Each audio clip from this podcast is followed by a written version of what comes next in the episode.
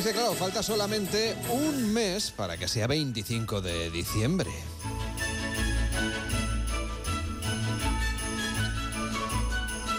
Las fechas navideñas ya están allí, o aquí, vamos, con, con las reuniones familiares, con las luces, con los regalos. ¿Y a quién no le gusta despertarse y ver alguno de esos regalos bajo un árbol? Y no una rata, Víctor. Pues sí, por cierto, eh, ¿has puesto el árbol? Porque yo me acabo de acordar que no lo he puesto. Todavía no. No sé, ¿no? ¿Cuándo se pone? Para Bueno, cada uno lo pondrá donde quiera. Eh, Aquí en Cataluña hay mucha tradición de hacerlo por Santa Lucía. Es el 13 de diciembre, ¿puede Pero ser? si tienes niños, cuesta mucho hacerlos esperar tantos días. Pues sí, porque es que además yo creo que a todos nos hace ilusión, aunque estos regalos pues no suelen venir solos, ¿no? En cada casa e incluso en cada país pues hay tradiciones diferentes sobre quiénes son las personas, magos o seres que nos dejan estos presentes en casa. En Suecia o Noruega, por ejemplo, aparece el gnomo de la Navidad, o en Italia, la bruja befana. Y en España, estoy seguro que ya habrá hogares que se están preparando para la visita de un hombre algo mayor de barba blanca y gorro rojo, Papá Noel, que por cierto tiene bastante trabajo cada año, pero bueno, no hace falta esperar a la Navidad para verle. Se puede también viajar en familia o visitarlo en su casa, a Laponia. En Laponia ha estado también Elena del Amo, ¿verdad que sí? Muchas veces. Bueno, yo tengo una foto entrevistando al mismísimo Papá Noel, ¿eh? Un día te la busco y te la mando. Lo que tienes que hacer es volverlo a entrevistar y nos lo traes al programa, nos lo pones en directo. Bueno, oye, un señor encantador, y muy ocupado, muy ¿Qué ocupado. qué En vas a decir? fechas no Si- sé yo si nos va a conceder entrevista. Si hablas mal de él, seguro que no te trae regalos. No, hombre, yo me porto bien. Yo soy buena, Una- yo, una yo, claro.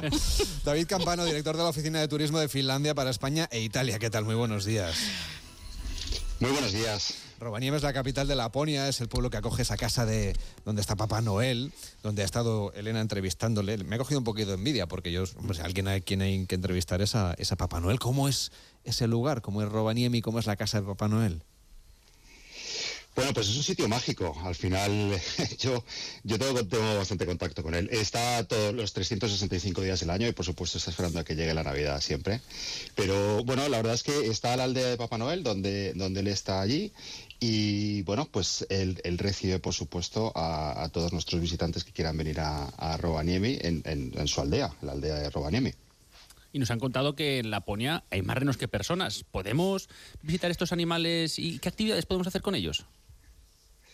Pues sí, señor. La verdad es que Laponia, que es aunque la región más, más grande de, Finlandia, son 200.000 personas y hay más, más renos que personas. Pero con los renos, bueno, pues se puede hacer un, paseo con renos. Por supuesto que ya, por ejemplo, ha empezado a nevar en, Finlandia. Y esos paisajes, ese, ese visitar también una granja de renos, es, es una de las actividades súper chulas para hacer ahora en invierno, sí. Bueno, y ahora también estamos en plena época de auroras boreales, ¿no?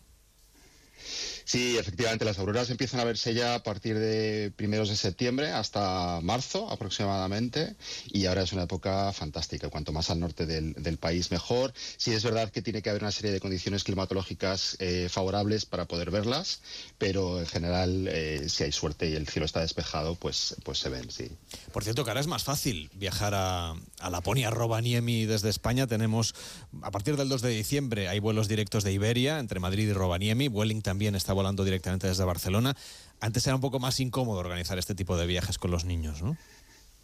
Sí, exacto. Bueno, hay, hay muchos turoperadores aquí en España que ofrecen vuelos directos de- a, a Laponia desde, desde España, pero es verdad que línea regular este año, eh, bueno, pues por fin tenemos la conexión de Iberia y de Vueling desde Madrid y Barcelona y sí, es mucho más cómodo al final también llegar a Rovaniemi, efectivamente. David Campano, director de la Oficina de Turismo de Finlandia para España e Italia. Gracias por acompañarnos y háblele bien de nosotros a Papá Noel, que queremos regalos. Eso está hecho. Muchísimas gracias. Un placer. Tengo, Elena, otro destino que también te va a gustar y que es muy navideño. A ver. Mira, es ir a conocer, bueno, encontrarse en el desierto de Marruecos con los Ajá, Reyes Magos. me encanta. ¿Qué te parece? Ah, mira eso, yo al desierto de Marruecos, vamos, mira, he sido veces, pero a los reyes nunca me lo... Bueno, claro, es que tiene su temporada, no Ah, están no habrá año, sido en claro. las fechas adecuadas ni sabrán las coordenadas no, por no, donde no, pasa no, la estrella de Belén, claro. Claro, Nacho eso Barra- me ha fallado. Si es que hay, que hay que informarse bien antes de viajar, claramente. Tengo con nosotros a Nacho Barragán, que es director de Travel Kids. ¿Qué tal? Muy buenos días. Buenos días, encantado de saludaros. Encantado de saludarte, Elena, también. No te acuerdas de mí. Claro que hace, sí. hace unos cuantos años viajes por el mundo, vamos. Pues ahora Ay, tienes, que, claro. tienes que llevarla a ver a los Reyes Magos de Oriente.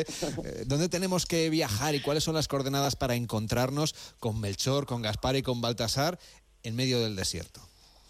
Bueno, obviamente en las fechas previas eh, a la Navidad y, al 6 de enero los Reyes Magos están eh, preparándose para su, día de más trabajo del año, que es por la noche del 5 de enero, indudablemente. Y lo que hacemos, eh, estos últimos años hemos tenido la suerte con los grupos de Travel Kids de viajar al, desierto y con la ayuda de un personaje que es Explorer Kid, seguir unas pistas y, y, hemos tenido la fortuna de encontrarnos a sus majestades los Reyes Magos en pleno desierto de Mersuga, en, plena, en pleno oasis de dunas gigantes, bajo un manto de millones de estrellas, hemos tenido la suerte de encontrar la jaima donde descansan estos días los Reyes Magos. Así que este año, si todo, si todo es normal, el 6 de enero emprendemos, el 6 de diciembre, perdón, emprendemos nuevamente viaje hacia Errachidia, que es la puerta de entrada al, eh, al, gran desierto de Marruecos, a las dunas gigantes de Erchegui, para ver si, si las familias de Travel Kids otra vez tienen la suerte de encontrar a, sus majestades los Reyes Magos en los días previos a, la Navidad, vamos. ¿Y cómo es ese momento cuando las familias y los niños se encuentran a los Reyes Magos? Bueno, te puedes imaginar, eh, carreras por las dunas, los niños corriendo para abrazarse con sus majestades, los pajes reales poniendo un poquito de orden, dromedarios cargados de, de cajas, de regalos, eh, noche cerrada y, y, la luz de las velas eh, bajo, bajo ese manto de millones de estrellas, te puedes imaginar la piel de gallina, los, los momentos que viven las familias por cómo se ha organizado y hemos tenido la suerte de encontrar a los Reyes Magos en pleno desierto, pues son inolvidables eh, para, para, vamos, para, para, tantas familias que ya han tenido la suerte de encontrarlos. Pues Elena, ¿ya tienes plan para el puente de la Constitución, ir a ver a los Reyes Magos? Sí, sí, sí, mira, además yo soy más de los Reyes que de Papá Noel, o sea que aunque ir a Finlandia a ver a Papá Noel me parece una excusa perfecta, pero los regalos... Bueno, que los traiga los dos. además, esta, zona de, de Rachidía también la conoces bien, Elena. Sí, sí, sí, yo a Marruecos, vamos, llevo viajando 30 años, o sea, mm, si no he ido 100 veces, no he ido ni una, y adoro el país, o sea, del norte al sur, el, desierto, la parte que comentaba Nacho de, las dunas de Mersuga o las dunas de Zagora, o sea, que al final de toda la ruta de las casvas, que sales desde Marrakech y, culminas allí en la parte de las dunas del, del Gran Erg, claro, es un espectáculo, vayas cuando vayas, hay que ir muy abrigado, hace mucho fresquito ahora, durante la noche, o sea, durante el día se puede estar bastante bien, en cuanto desaparece el sol te pelas, pero es una maravilla. Yo recuerdo, mm, vamos, me, mm, creo que pocas veces he visto estrellas tan impactantes como allí a la noche, claro, cero contaminación lumínica y unas estrellas que, bueno, pues e, esas ya sí que, sí que eran un, buen regalo. Por cierto, Nacho, que creo que podemos hacer otras actividades, ¿no? Como ir en 4x4 y tener un viaje de aventura, que no solamente el encuentro con los Reyes Magos. Claro, el encuentro de los Reyes Magos es la estrella del viaje y todo gira eh, en torno a esa noche que pasamos en medio del desierto, como decía Elena, bajo, bajo las estrellas, pero eh, es verdad que hace frío, pero afortunadamente lo que hemos hecho en, en Travel Kids es dotar a las familias de la mejor jaima posible que ya a día de hoy hemos conseguido ponerle hasta calefacción, porque recordamos que vamos con niños, con niños pequeños y que ante todo el confort de las familias es lo más importante. Pero lo que tú dices no solo es el momento Reyes Magos, eh, vamos en 4x4 recorriendo las dunas, vamos a hacer paseos en dromedario, aquellos que quieran van a poder hacer los, mayores actividades con quads por las dunas que son muy divertidas un, punto súper interesante que hacemos es visitar el mercado de Risani, que estoy seguro que Elena lo conoce, que es un mercado tradicional y que es auténtico 100%, donde las familias y los niños pueden aprender cómo es la vida de, la gente con menos recursos, donde eh, todos los, los, las población de alrededor baja, acude al mercado en su medio de transporte, que son los burros. Y entonces hay un parking enorme de burros, donde los niños pueden ver cómo eh, eh, eh, están todos atados y aparcados, cada uno en su sitio, y pueden, bueno, pues disfrutar de lo que es una cultura totalmente diferente a lo que estamos acostumbrados.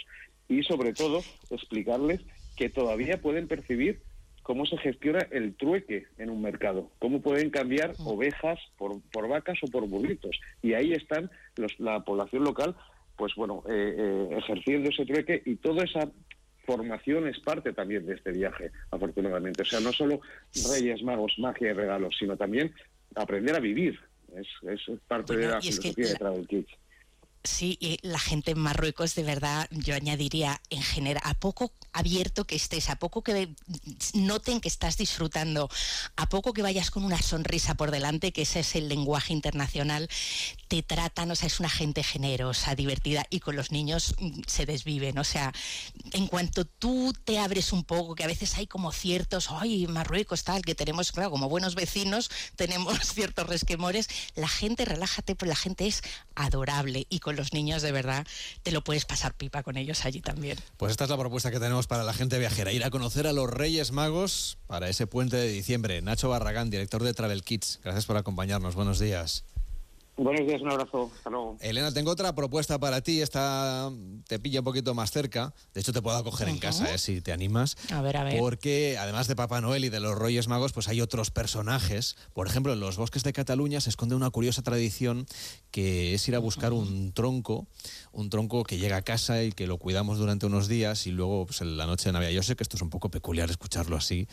Eh, pero una amiga mía Ya te- ya te de Lleida me- al- algo me contó en su día, muy Bueno, divertido. pues esto es el tío de Nadal y está con nosotros Eh. Llorens Vallés, que es creador de Casa Tions. ¿Cómo estás? Buenos días. Hola, buenos días. Y hay tions, que son el nombre de estos troncos que llegan a casa y pican, al- o sea, timbran, digamos, eh, nos tocan en el timbre. Y hay otros que ir a- hay que ir a buscarlos al bosque directamente, en Exacto. familia, con los niños.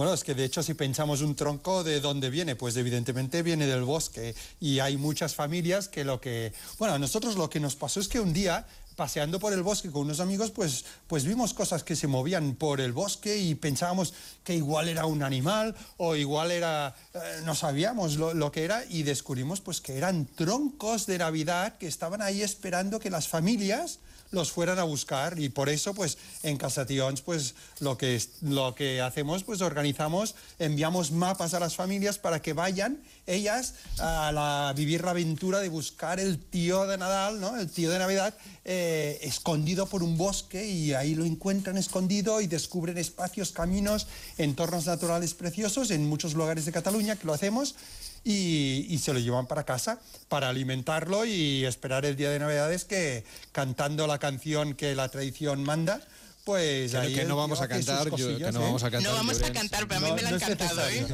Yo te la canto luego en la intimidad, Elena, no te preocupes. Eh, Hombre, Llorens está en... yo te Ru- animaría, yo te animaría que la No, no hace ¿eh? falta. Seguro que la audiencia le gustaría. No, no, no. Llorens está en Rupita ahora mismo, un sitio que también Elena conoce Exacto. muy bien. Y ahí estás buscando troncos de, de Navidad. Ha habido suerte hoy. Las familias que hoy Sí. eh, están con vosotros han encontrado su tío. Sí, sí, sí. hoy, hoy ya hemos tenido unas cuantas decenas de, de personas buscando tiones por aquí en Rupit, y no solo en Rupit, ¿eh? sino también en Colcharola, cerca de Barcelona, o en Mura, otro pueblo también que tiene mucho encanto, o en Camprodón, o en el Parque de Cataluña en miniatura. Es en muchos sitios donde sabemos que hay tiones esperando a sus familias, y, y es en todos estos sitios donde organizamos esta actividad, que la gente con sus mapas se van a buscarlos. Llorens Valles, creador de Casa Tions, que vaya bien esa búsqueda de, de los tiones de Navidad, los tions de Navidad, no sé cómo habría que hacerle el plural en castellano. Hasta la próxima.